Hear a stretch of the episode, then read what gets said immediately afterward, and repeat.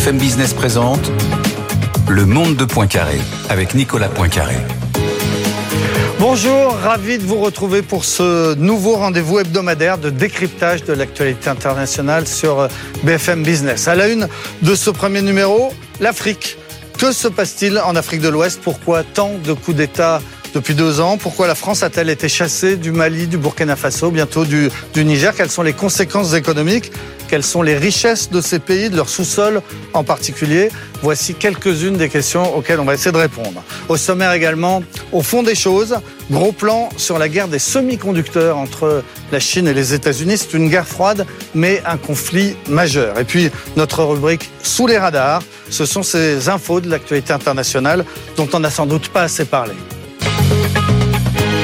au nom du peuple gabonais et garant de la protection des institutions, avons décidé de défendre la paix en mettant fin au régime en place.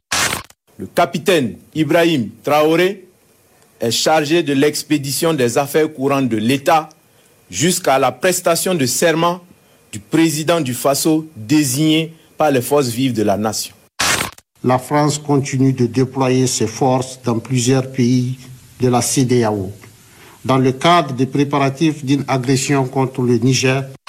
Toutes les dispositions sont prises pour que nous puissions nous défendre. Et pour nous accompagner aujourd'hui, j'ai le plaisir de recevoir Lionel Zinsou, ancien Premier ministre du Bénin, économiste et banquier. Bonjour. Bonjour, merci. Nous sommes aussi avec Caroline Roussy, qui est directrice de recherche à l'Institut de Relations internationales et stratégiques. Vous avez publié récemment de la démocratie en Bonjour. Afrique. Bonjour. Bonjour. Éric Scholl, directeur de la rédaction de l'Express, l'Express qui est partenaire de, de cette émission et qui titre cette semaine, ça tombe particulièrement bien, La France hors jeu en Afrique. On découvre votre, votre une. Et puis Ben Aouda Abdelhaim, spécialiste de l'économie internationale à BFM Business. Bonjour. Bonjour.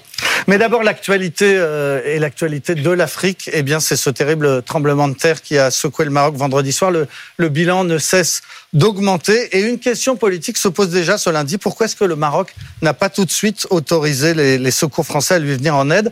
Est-ce en raison d'une brouille entre la France et, et le Maroc, des tensions entre ces deux pays?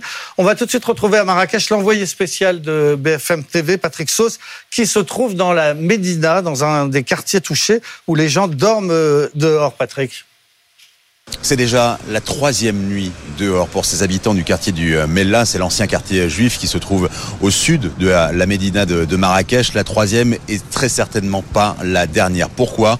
Parce que ces gens ont quasiment l'interdiction de rentrer euh, chez eux. Il suffit de voir d'ailleurs les, toits au-dessus euh, de, nous qui sont euh, quasiment à l'état de, de ruine. Les immeubles menacent de euh, vraiment de s'effondrer. Et du coup, vous avez ces allers-retours qui vont durer sans doute plusieurs jours d'ici vraiment cette dalle de béton très très froide et euh, les habitations pour essayer de, reprendre euh, quelques euh, quelques affaires et essayer de refaire sa vie sans doute ailleurs parce qu'il va falloir raser une bonne partie de ce quartier du du Mella. Là c'est juste une partie de, de l'aide et elle viendra sans doute à plus long terme. À Marrakech, on est dans une ville d'un million d'habitants. Il y a les hôpitaux, il y a de quoi manger, l'électricité pour euh, pour la nuit, et donc une solidarité qui peut s'organiser assez facilement. En revanche, c'est euh, seulement le point de départ vers les villages euh, qui sont totalement reculés. C'est là que l'aide internationale doit prendre tout son sens.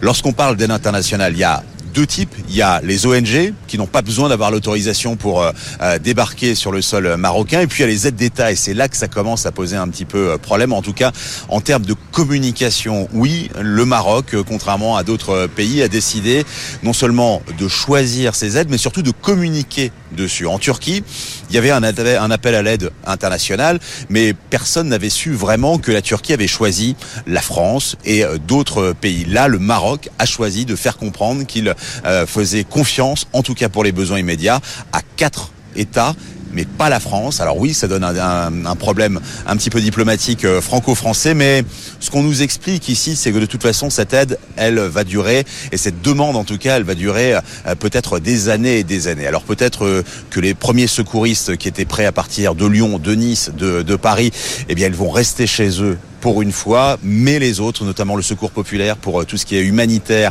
c'est-à-dire euh, donner à manger, euh, aider euh, notamment à la scolarisation dans les plus petits villages, là, ça va prendre tout son sens. Et puis, il y a des choses qu'on ne voit pas mais qui sont absolument prégnantes, y compris ici à Marrakech. C'est la psychologie. On n'en parlait absolument pas euh, ces dernières décennies lorsqu'il y avait un séisme, et désormais on essaye de prendre en compte. Il y a des ONG qui travaillent là-dessus. Elles ont d'ailleurs reçu, ou elles vont recevoir, ça a été annoncé ce matin sur euh, BFM TV et RMC, une aide de 5 millions d'euros de la part du Quai d'Orsay. Merci beaucoup Patrick Sauce, donc depuis euh, euh Marrakech.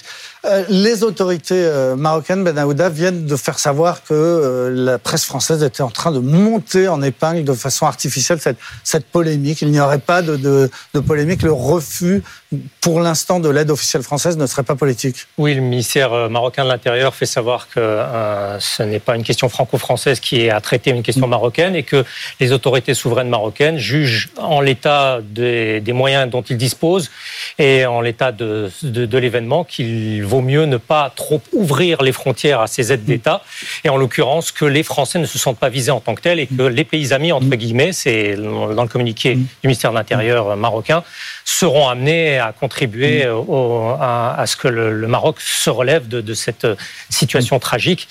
De ce point de vue-là, il y a une volonté de dédramatiser et euh, cette, euh, effectivement ce couac entre Paris et, Rabat, en tout cas perçu comme tel par Paris. Eh bien, est-ce qu'il faut y croire, Eric Scholl?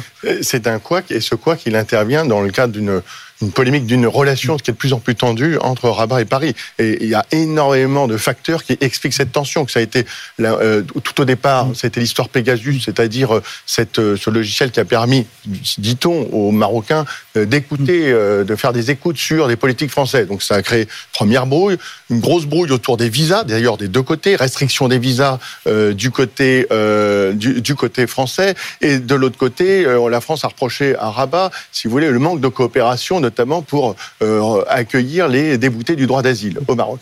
Mais c'est pas tout. Il y a eu en début d'année euh, une résolution européenne qui a, qui a été votée par le Parlement européen et en particulier par des députés du groupe Renew. Donc dedans, des proches de Macron, en particulier porté par Stéphane Séjourné, qui est un proche de Macron.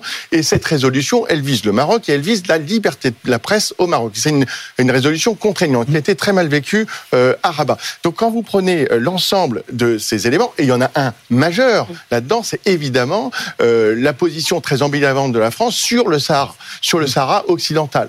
Et là-dessus, on a vu des pays qui ont commencé à bouger, les premiers, les États-Unis en 2020. Ensuite, il y a eu l'Espagne. Et d'ailleurs, on voit que l'Espagne fait partie des quatre pays qui viennent d'être autorisés à aller apporter de l'aide euh, au Maroc. Et plus récemment, Israël. La France, elle, n'a pas bougé. Elle a plutôt son tropisme algérien. Et c'est un peu ce que semblent lui reprocher les autorités marocaines. Et c'est tous ces éléments-là, vous voyez, ça crée une sorte de tension. D'ailleurs, on attend toujours la visite d'Emmanuel Macron, qui a toujours été repoussée euh, au, au, au, Royaume, qui n'a toujours pas eu lieu. Et on sait qu'entre les, les, les, deux, là, c'est même une question presque humaine, le courant ne passe pas entre les deux dirigeants. Et ce sont deux pays qui ne se parlent plus beaucoup, puisque le, le, le Maroc n'a pas, depuis euh, bien longtemps maintenant, d'ambassadeur en France, et la France est restée un certain temps sans avoir d'ambassadeur euh, à Rabat. On en vient, la, la, la France hors jeu, hein, c'est le titre de, de votre euh, de, de l'Express cette semaine. Alors la France un peu hors jeu sur les secours en ce moment au Maroc, mais la France hors jeu surtout, euh, Lionel Zinsou, et c'est de ça dont on parle aujourd'hui, de plus en plus en Afrique, après ces, coups d'État euh, à, répétition euh, euh, au, au, Sahel. Comment est-ce qu'on peut expliquer que la France est ce qu'on a vu tout à l'heure hein, dans le, petit montage de tous ces sous-officiers au Mali, au Burkina Faso, au Niger qui disent on ne veut plus de la France. Est-ce qu'on est en train de se faire chasser de cette partie du continent? Juste avant de répondre à cette question très, très grave, euh, je voudrais quand même dire toute la compassion qu'on éprouve, d'ailleurs dans toute l'Afrique, dans le monde entier, pour ce, la tragédie qui vient d'arriver au, Maroc. Euh, je soulignerais surtout la, mobilisation très forte de la communauté franco-marocaine, euh, de la diaspora, qui est tellement importante dans l'économie, dans le soutien social, et notamment en période de, de, de catastrophe. Euh, et ça, ça me paraît beaucoup plus important que la polémique que soulignait le ministère de l'Intérieur sur est-ce que la France est bienvenue pour envoyer la protection civile.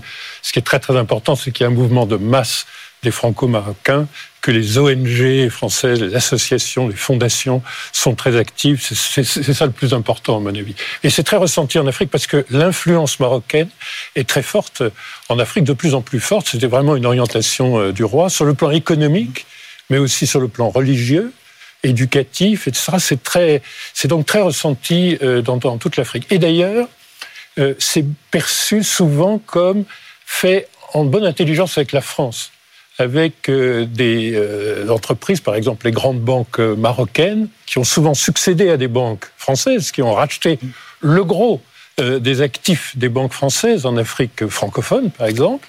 Et ça, c'est important. On regarde souvent euh, une coopération assez féconde entre France et Maroc pour l'ensemble de l'Afrique. Et il faudrait que l'opinion française soit quand même un tout petit peu sélective et reconnaisse que les situations de coup d'État que vous évoquez sont très différentes d'un pays à l'autre. Vous mettez quand même euh, cinq heures de vol pour aller de Conakry, coup d'État en Guinée, à Libreville. À Libreville, vous nous avez montré une déclaration martiale où il n'est pas du tout question de la France. Mm. Et d'ailleurs, le Gabon, c'est un cas particulier. ah, c'est vraiment un cas particulier. Le, Gabon, c'est très particulier. Donc, oublions déjà oublions pas, le Gabon qui avait pris la précaution d'interdire la presse française, mm. RFI, euh, enfin, l'ensemble de la presse mm. française, et notamment l'audiovisuel public, qui aurait été hostile au gouvernement euh, d'Ali Bongo.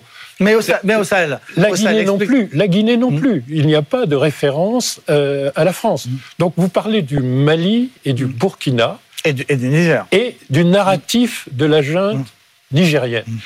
Au Mali et au Burkina, moi je pense que c'est un mouvement de, masse, de, rejet euh, de l'Occident en général, de la France en particulier, et de l'inefficience perçue de Barkhane qu'on n'avait pas du tout en 2013 au moment de l'opération Serval. Et quand euh, François Hollande a dit c'est le plus beau jour de ma vie, arrivant à Bamako, oui, il y avait ce sentiment qu'on avait sauvé le Mali, sauvé euh, la démocratie au Mali, etc. Et ça, ça s'est retourné et ça s'est mesuré dans les sondages. Il n'y a aucun doute. Mais c'est vraiment une situation malienne. Je crois que euh, le jury jury is out au Niger encore, parce que pour l'instant, on ne sait pas très bien quelle est la tâche populaire de la junte. Et la junte a un narratif anti-français, mais la France, franchement, était pour absolument rien dans les raisons du coup d'État. Cela étant, donc même s'il y a des milliers de kilomètres entre mm. ces divers coups d'État, même s'il y a des coups d'État dans les coups d'État, dans lesquels des, forces armées divisées, comme au Mali, comme au Burkina, se renversent un an après le premier coup d'État. Donc c'est vraiment une situation très, très locale. Il reste qu'il y a des situations de vulnérabilité africaine sociale, politique, une démocratie qui ne fonctionne pas bien, des élections qu'on considère très souvent, à juste titre, comme truquées. Et il se trouve que le Covid a fait des dégâts en matière sociale très importants. On n'a jamais reçu les ressources qui auraient permis d'aider les populations comme on l'a fait dans les pays riches. Et l'inflation alimentaire est absolument dramatique c'est pas une réduction de pouvoir d'achat, c'est une amputation du pouvoir d'achat des masses populaires dans des pays qui en plus où, l'État est un peu failli sur la moitié ou les deux tiers de son territoire et ne peut pas venir en aide aux populations qui sont déplacées. Donc on a effectivement des situations de vulnérabilité extrême qui avaient été anticipées. Il y a une note du Quai d'Orsay de 2020 disant le Sahel et l'Afrique centrale, le Sahel à cause de la guerre et l'Afrique centrale, parce que les régimes, comme disait le Quai d'Orsay, sont à bout de souffle, près de très très très très longues, euh, au fond, euh, un long exercice du pouvoir par des dynasties. Et ça, c'est quelque chose qui était anticipé depuis 2020 et qui se concrétise en 2023 et qui risque de continuer en 2024. Alors, ça, ce sont les causes. Les causes générales. Les causes générales de situations très locales. Très, très bien. Caroline Rossi, le résultat, n'empêche, c'est qu'il y a avec des causes multiples, un résultat principal, c'est que la France recule dans tous ces pays. Ah oui, alors déjà, je, je, voudrais revenir un petit peu sur, euh, sur les propos de, Lionel Zinsou. Hein. C'est vrai que les causes sont, sont, multifactorielles, ne sont pas les mêmes, en effet, en Guinée, au Mali, au Burkina Faso, euh, au Gabon et au Niger. Hein. Bien évidemment, les problématiques au Sahel, ce sont bien, des, bien évidemment des problématiques sécuritaires, ce qu'on retrouve bien moins dans, leur, dans les deux autres pays. Alors je pense que en, en, revanche, hein, sur, sur la situation au Niger, pour l'instant invite évidemment à une très forte prudence, eh bien, euh, peut-être que depuis Paris, euh, nous nous sommes trompés dans la lecture. Peut-être, et là on, on, lit un certain nombre de chercheurs nigériens, qu'en réalité, eh bien, la démocratie n'est pas si démocratique que cela que Mohamed Bazoum serait arrivé au pouvoir dans des conditions pas tout à fait transparentes et que de surcroît, eh bien, il y aurait eu des dissensions entre le gouvernement et l'armée quant à la, la venue euh, de, de l'armée euh, de l'armée française hein, lors de la réarticulation du dispositif post-Barkhane.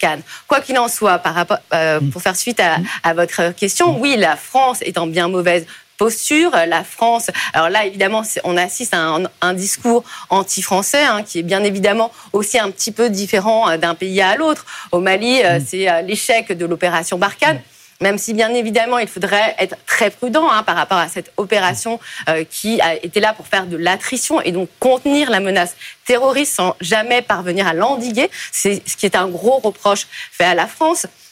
En Burkina Faso, quand on revient à octobre 2022, en effet, on observe que le discours anti-français devient un levier politique dans la séquence actuelle aussi. Hein, on voit bien, même si la France euh, s'invite de manière assez centrale hein, dans cette crise, en portant euh, un, bras de fer euh, avec les putschistes, en refusant le, retour de son ambassadeur Sylvain Ité, en laissant, les militaires français dans les différentes bases au Niger et notamment à Niamey. Donc on voit bien que là, la séquence, hein, elle est extrêmement tendue avec effectivement un déclin de l'influence française, même si je tiens à préciser que on, on, titre beaucoup le sentiment anti-français, etc., qui pour moi est une manière de dépolitiser les enjeux et de considérer que que l'on soit d'accord ou non, eh bien qu'il y a une tentation, une tentative de récupérer sa souveraineté en matière militaire. Alors on va donner la parole à Eric Scholl dans un instant, mais je voudrais juste qu'on poursuive un tout petit peu le dialogue entre vous deux, parce que visiblement,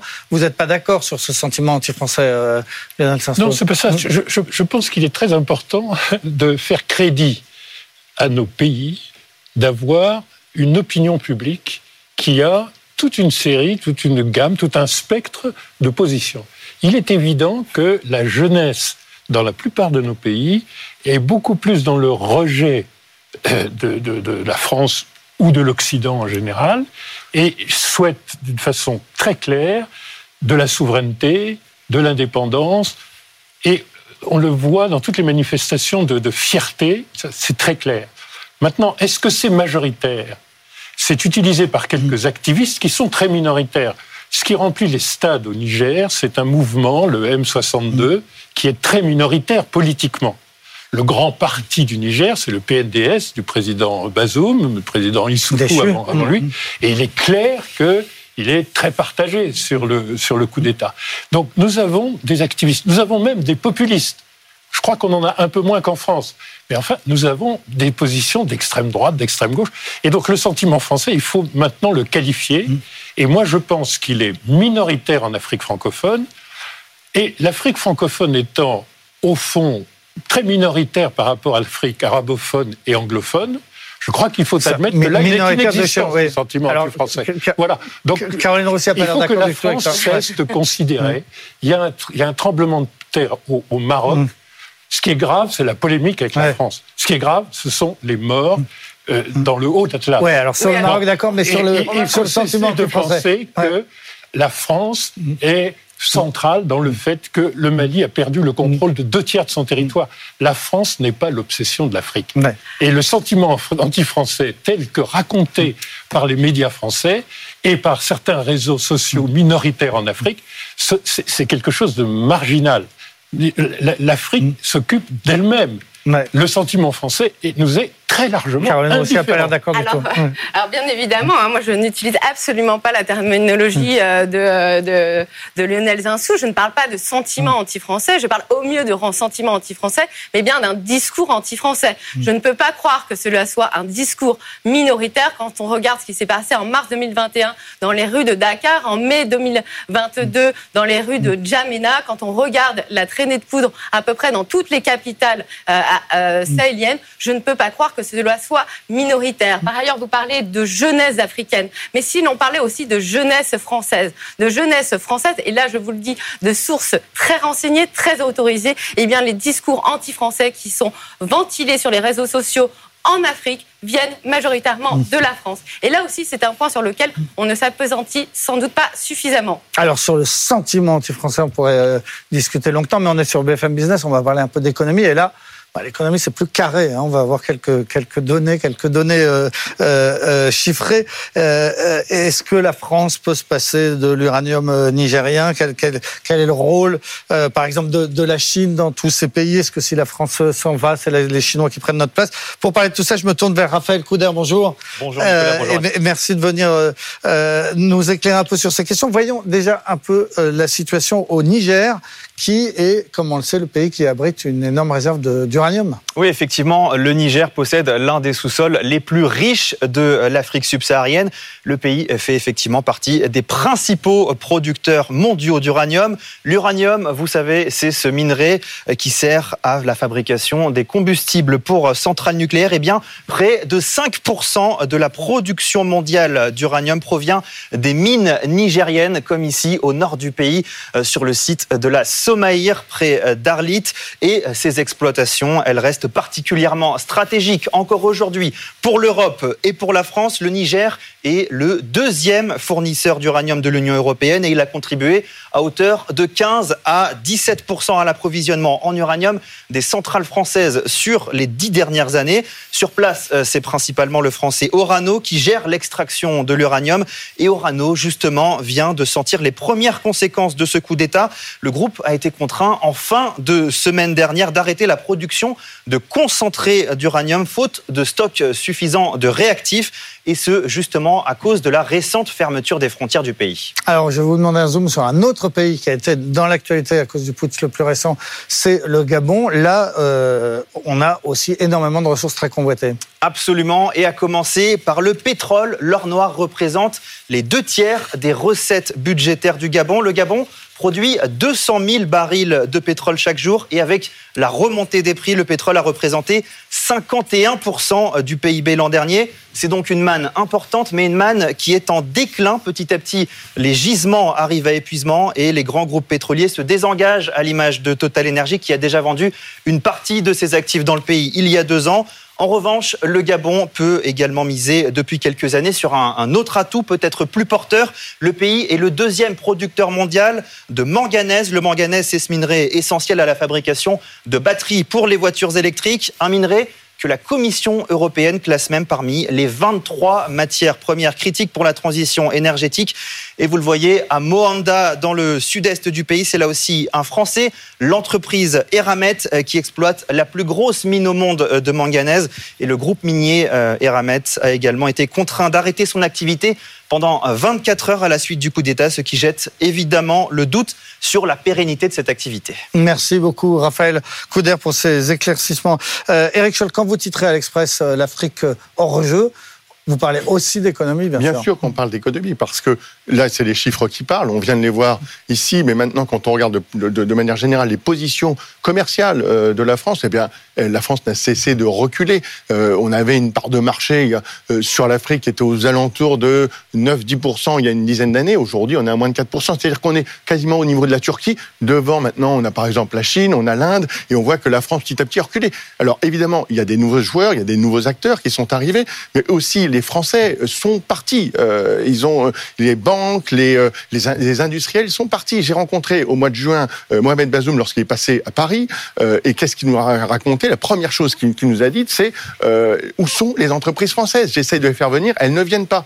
Donc il y a d'une part la crainte, la crainte, le risque, le, risque aussi sécuritaire, mais pas seulement. Il y a aussi euh, la capacité aussi à faire des affaires dans des pays où c'est pas toujours facile de faire des affaires, et beaucoup d'entreprises ont préféré euh, sortir, euh, quitter certains pays, et finalement, alors, alors que quand on regarde de près, et Lionel Zinsou connaît beaucoup mieux que moi tous ces taux de croissance qu'on peut observer dans beaucoup de pays d'Afrique, on sait à quel point il y a une croissance qui est très forte dans beaucoup de pays, peut-être moins dans ces quelques pays dont on vient de parler, parce que quand on regarde en termes de PIB, c'est en reste des toutes petites économies. Mais ce qu'elle n'a pas su faire sans doute la France depuis 10, 15 ans, 20 ans, c'est peut-être aussi aller chercher, aller ailleurs, dans d'autres endroits où on avait des croissances beaucoup plus fortes. Je pense euh, notamment à euh, l'Afrique australe, je pense à l'Afrique de l'Ouest, à l'Afrique de l'Est, et c'est sans doute ce qu'on n'a pas su faire. Ben Aouda, quand on voyage dans ces pays, on entend quand même très souvent les Africains nous disent notre sous-sol est extrêmement riche. Enfin, ça dépend des, endroits naturellement, mais en RDC, c'est même au Mali, on entend tout le temps qu'il y a énormément d'or, etc.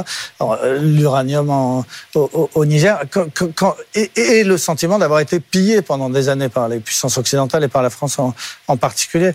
On en est où là sur cette question? Probablement, il y a ce sentiment qui perdure et ça, vous ne pourrez pas l'ôter de la tête des gens. C'est ainsi. Euh, le Niger, le Orano au Niger, c'est un État dans l'État, en tout cas perçu comme tel. Euh, vous allez au Congo-Brazzaville des années 1990, Total était perçu comme un État dans l'État, etc. Je ne vais pas faire toutes les mm. entreprises pays par pays. Mais quoi qu'il en soit, c'est euh, l'économie de papa, voire de grand-papa. Parce que lorsque vous voyez, par exemple, euh, le plus grand projet minier dans le lithium euh, au Mali, euh, le projet Goulamina, qui se trouve à quelques dizaines de kilomètres de, la Guinée, qui est censé être le plus grand projet minier dans le lithium d'Afrique, ce sont les Chinois. Et quand vous voyez la force de frappe financière extraordinaire, pour ne pas dire monumentale des Chinois, depuis 2005. Il euh, faut voir qu'entre 2005 et 2017, un, institut d'études internationales à Johannesburg a fait le calcul. C'est 58 milliards de dollars d'investissement chinois dans l'énergie et les mines en Afrique subsaharienne.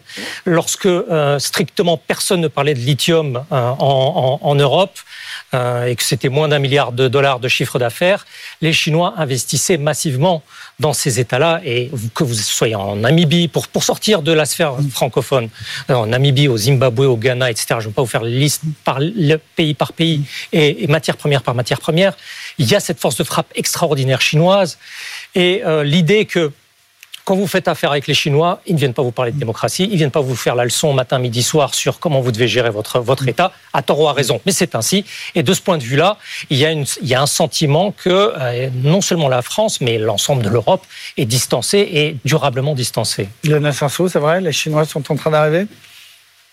Alors, ils sont très importants pour les infrastructures et ils commencent à être très importants pour des investissements productifs mais c'est vrai, très tourné vers les mines et l'énergie.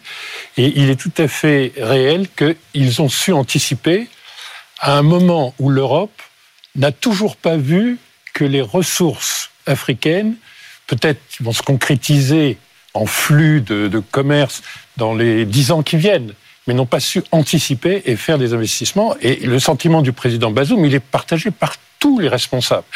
Où sont les entreprises françaises Donc, quand la France est hors jeu, c'est parce qu'elle se met hors jeu. Bon, il reste que euh, l'Union européenne, si vous prenez un tout, si vous devez comparer avec l'économie chinoise, il faut comparer toute l'Union européenne. Là, vous êtes à peu près à égalité de PIB.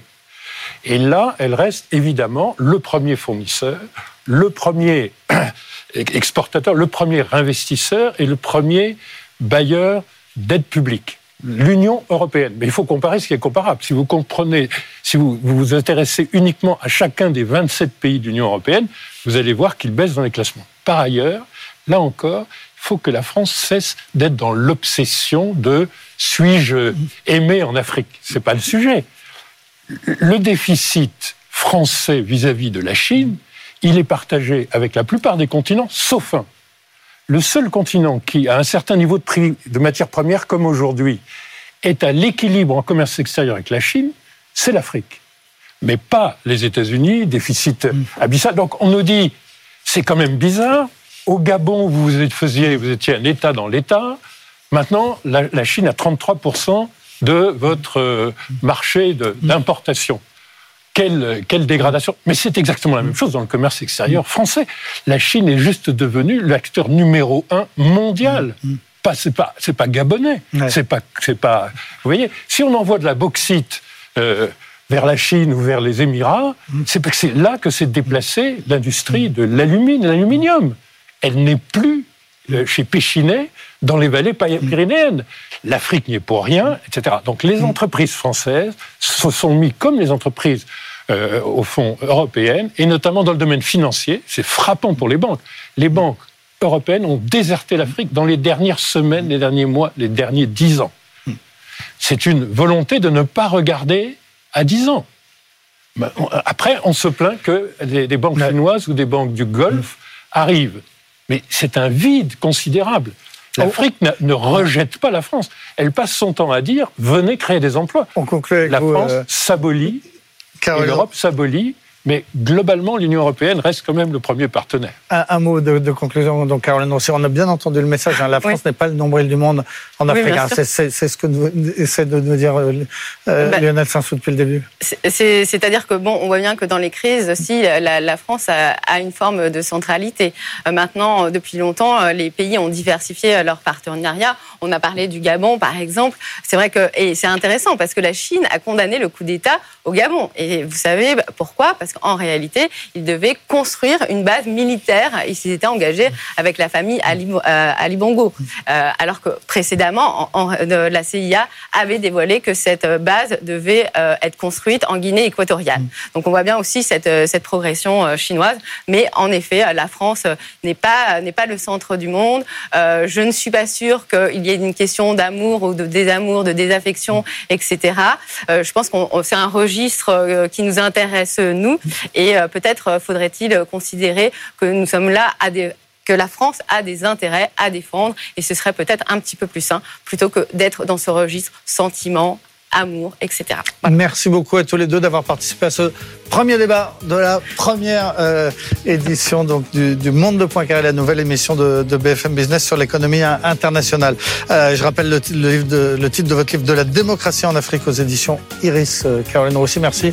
Lionel Sansou, ancien Premier ministre béninois, économiste et, et banquier. Dans un instant, sous les radars, ces actualités internationales dont on n'a pas assez parlé. Et puis au fond des choses, la guerre des semi-conducteurs. À tout de suite.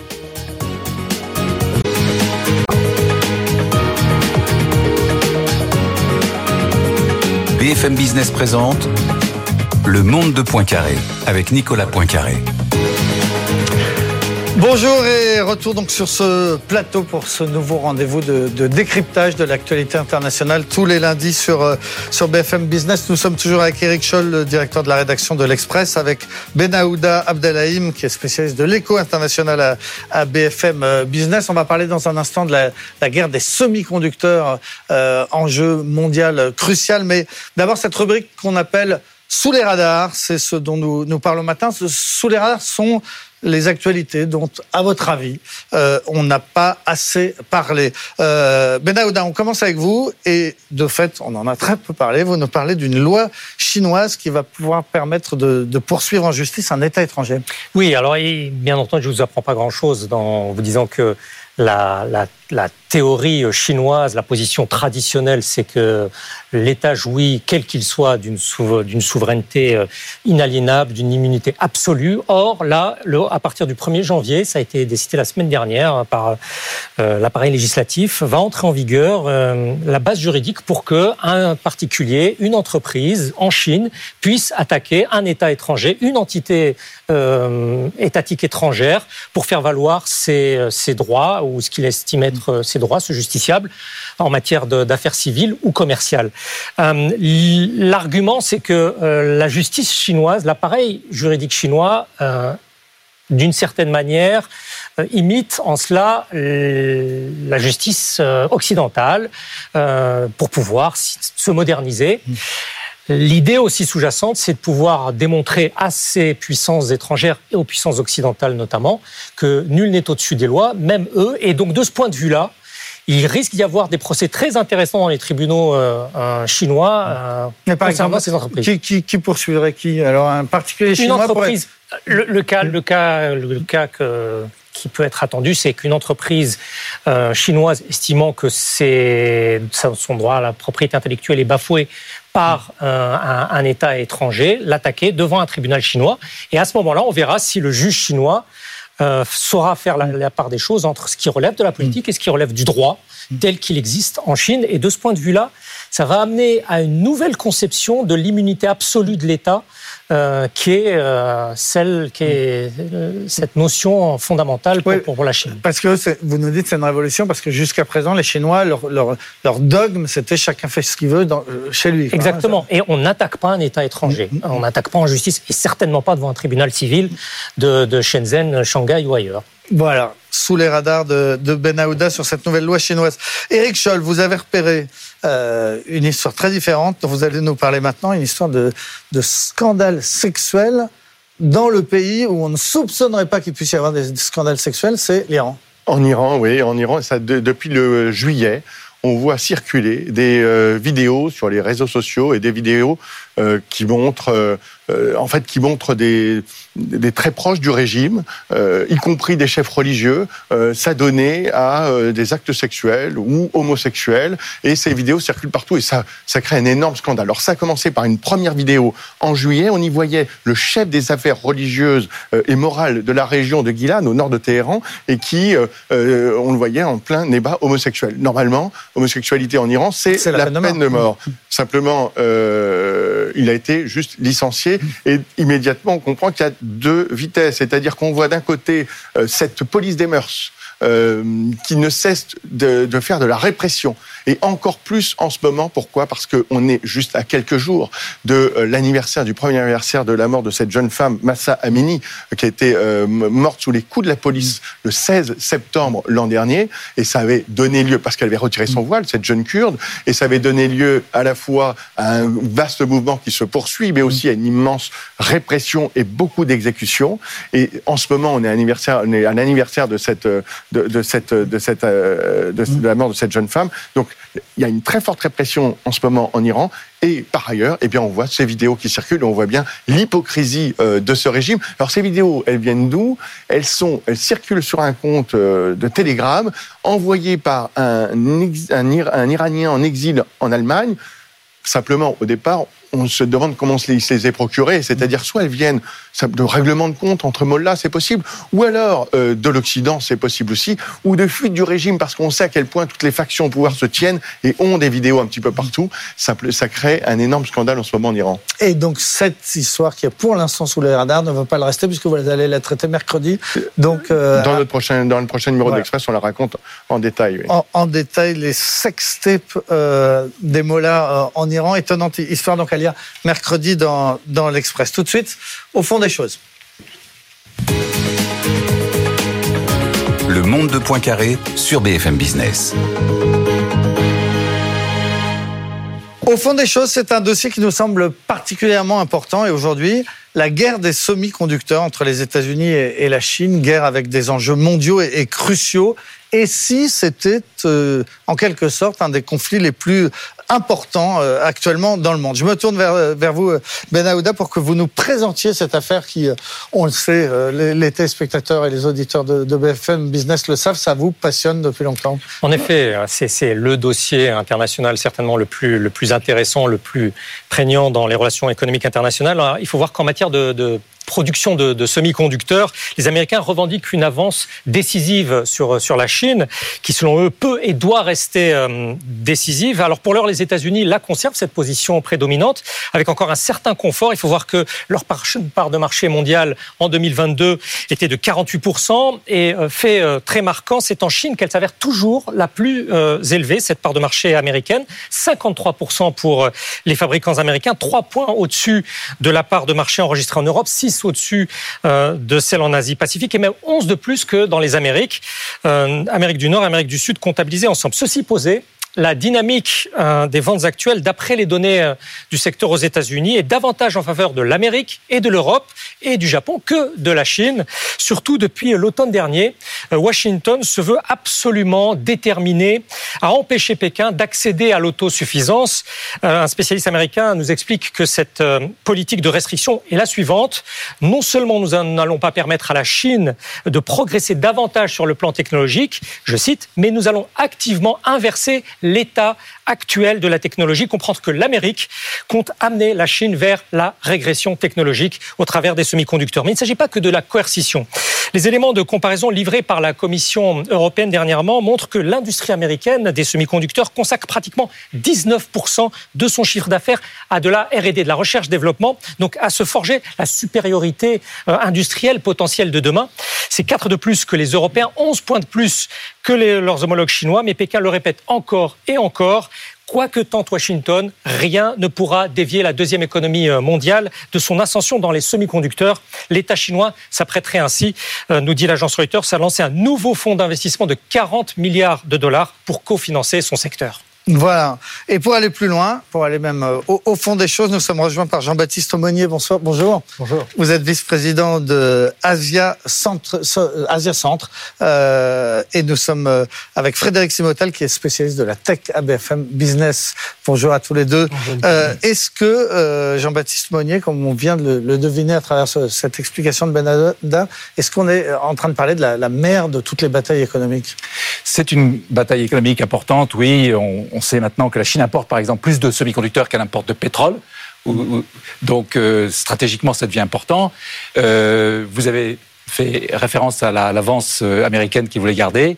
Et oh, l'événement de demain, évidemment, c'est l'annonce de l'iPhone 15.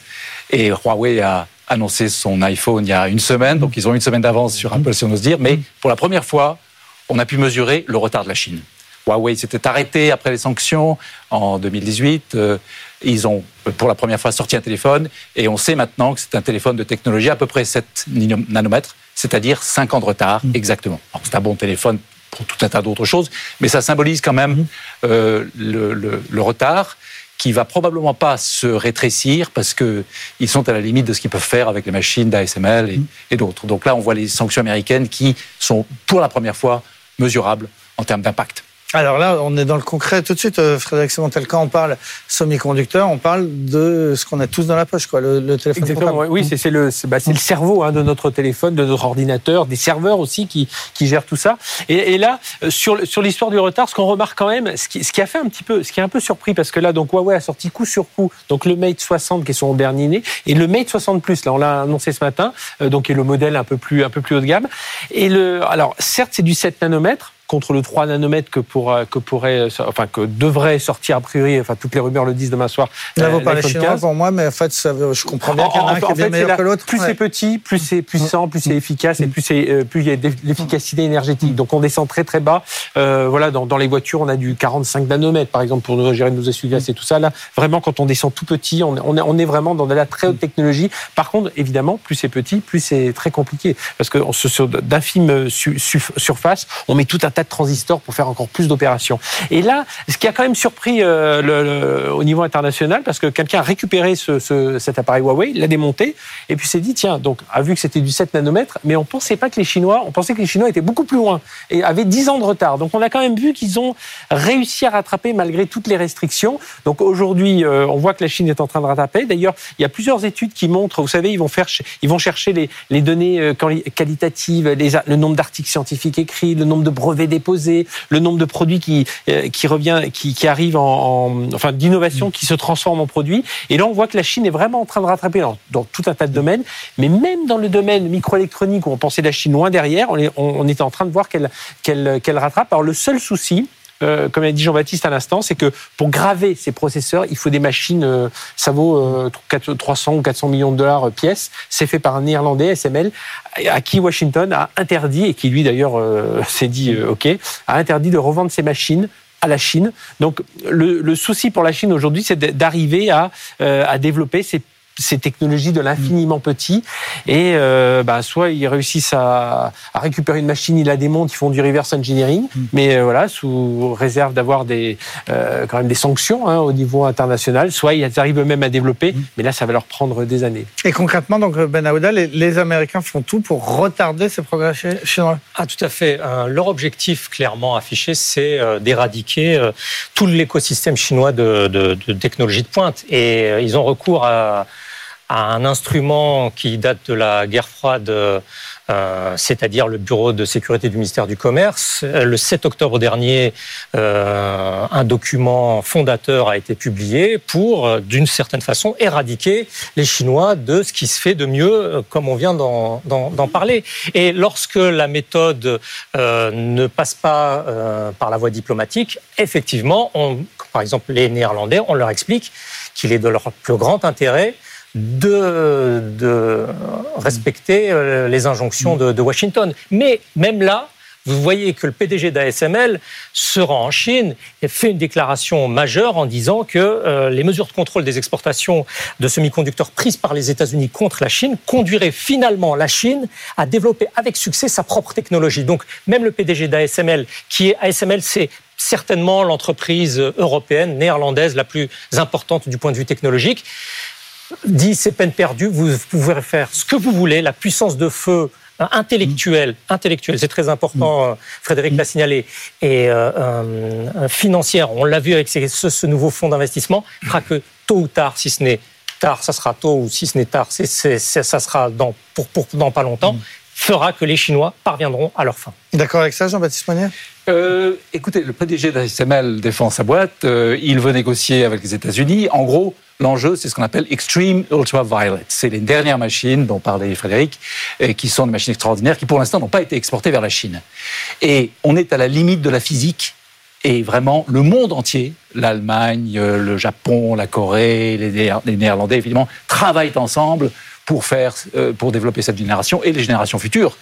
Et maintenant, et la Chine contrairement à ça, on peut mettre un, contraste incroyable, c'est-à-dire que le petit pays, la Hollande, qui est ouvert au monde comme, comme nul autre pays, a gagné ce, ce challenge, alors que la Chine, qui décide d'être autosuffisante, prend une euh, position totalement inverse en disant je fais tout tout seul. On m'oblige un peu, mais de toute façon, j'avais décidé de le faire avec Made in China 2025. On voulait faire du semi-conducteur tout seul, de l'AI tout seul, de la robotique tout seul, etc. Je pense qu'on est tellement loin dans la techno qu'aucun pays ne peut s'en sortir tout seul aujourd'hui. Ça dépasse les capacités même des Chinois. Il faut des brevets de partout. Donc à terme, on aura un marché mondial euh, avec des- toutes les grandes puissances qui produiront leurs semi-conducteurs Il y a des, des- des équipes, évidemment, il y a TSMC, il y a toute la chaîne, hein, il y a le design du chip, il y a la fabrication du chip, il y a la- la- l'assemblage. et euh, les Chinois veulent faire ça tout seuls, euh, mais l'Amérique a tiré un trait. Ils n'auront pas les machines DUV et euh, IUV et les suivantes. Ils ont les DUV aujourd'hui. Et le retard de 5 ans qu'ils ont réussi à bricoler, si on peut dire, parce qu'ils ont poussé la techno jusqu'à 7, 7 nanomètres, ne pourra pas s'améliorer. Donc ils vont prendre une année de retard tous les ans.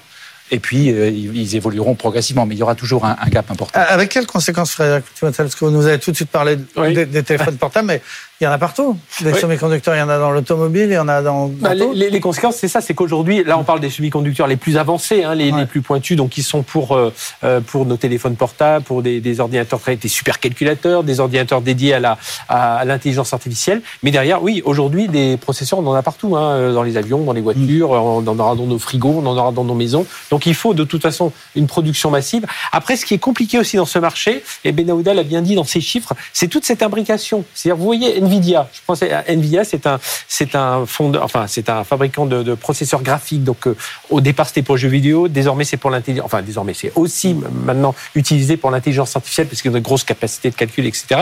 Nvidia, euh, donc, interdiction d'e- de- d'exporter euh, certains processeurs vers la Chine, mais ils le font quand même. Ils ont fait une version dégradée qu'ils vendent quand même à la Chine. Et c'est là où on voit toute cette imbrication, parce que les acteurs américains ont besoin d'exporter vers la Chine euh, pour, euh, bah, pour maintenir euh, leur, leur niveau de business. Et puis là-dessus vient se greffer Taïwan, Taïwan avec TSMC qui est l'un des plus gros euh, constructeurs. Tout le monde se demande qu'est-ce qui va se passer entre la Chine et Taïwan. Bon, ça, l'avenir, l'avenir nous le dira. Mais vous voyez toute cette imbrication, c'est on, a besoin, on, bloque les Chinois, mais en même temps on leur, on leur, euh, on leur euh, exporte une partie des, microprocesseurs, à pas la, pas la dernière technologie. Et, euh, et voilà, enfin voilà, c'est, un jeu un peu de, bras de fer euh, incessant. Et tout ça, dites-moi si je me trompe, Banaouda, mais dans un contexte de pénurie. C'est-à-dire qu'à l'échelle mondiale, on manque de, de semi-conducteurs. Non, c'est c'est un marché très cyclique, euh, le- les semi-conducteurs. Donc euh, parfois il y a trop de demandes, parfois il n'y en a pas assez. Euh, de ce point de vue-là, c'est plutôt l'idée d'avoir des chaînes d'approvisionnement qui ne passent pas par la Chine. Et vous voyez toutes les tentatives possibles et imaginables pour se passer de la Chine.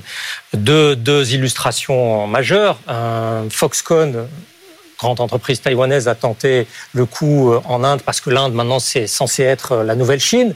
Il y a un an, en promettant un- un- une co-entreprise à, à 20 milliards de dollars dans les, dans, dans- les puces avec euh, Vedanta, un conglomérat dans les métaux en, en- Inde. Sauf que moins d'un an après, ça a capoté et Vedanta se retrouve tout seul, l'Indien, pour faire ces, ces puces-là parce qu'il n'y a pas semble-t-il, pu y avoir d'accord avec le fabricant euh, de semi-conducteurs franco-italien ST Microelectronics.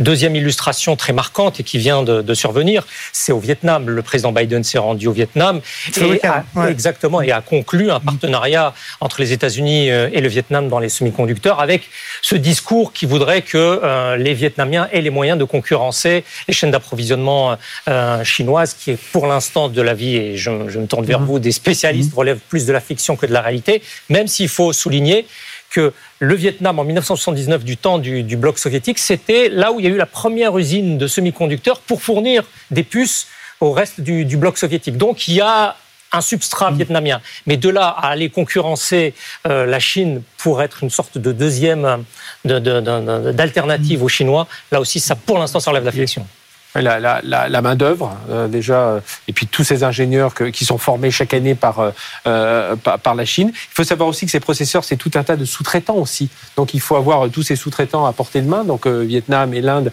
Autre chose aussi, en Chine, oui, pour ceux qui se sont déjà rendus, voyez les circuits logistiques larges autoroutes, ça va directement vers des ports euh, hyper euh, hyper modernes. Les bateaux s'en vont, les, euh, même au niveau des avions, tout, tout, tout est carré.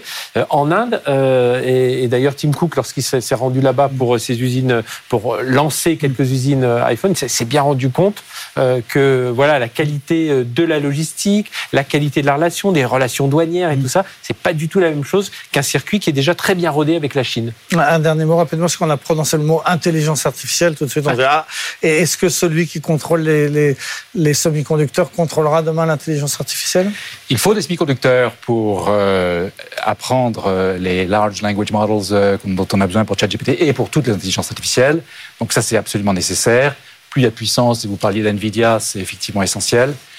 mais la question que l'on peut se poser, c'est même si on a cinq générations de retard, est-ce qu'on peut quand même faire de l'AI et on peut en faire, mais par contre, il n'y aura probablement pas une offre au même niveau. Je pense que la Chine, qui ne va pas pouvoir euh, avancer aussi vite qu'elle le souhaitait, euh, se euh, repositionne sur ce qu'on appelle les matures, les, segments de mature, c'est-à-dire peut-être pas le 7, mais le 14, mm. le 40 nanomètres.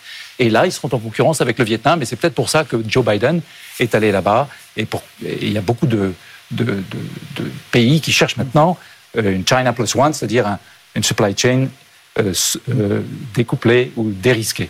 Merci beaucoup, c'est passionnant. Tout ça, merci euh, Jean-Baptiste Aumonier, président de l'Asia Centre, Frédéric Simotel et Benahouda de euh, BFM Business. Merci d'avoir suivi à la radio et à la télé cette toute euh, première émission de décryptage de l'actualité internationale qui sera désormais tous les, tous les lundis sur BFM Business. Vous pouvez nous retrouver dès à présent sur toutes les plateformes de podcast et je vous dis à lundi prochain.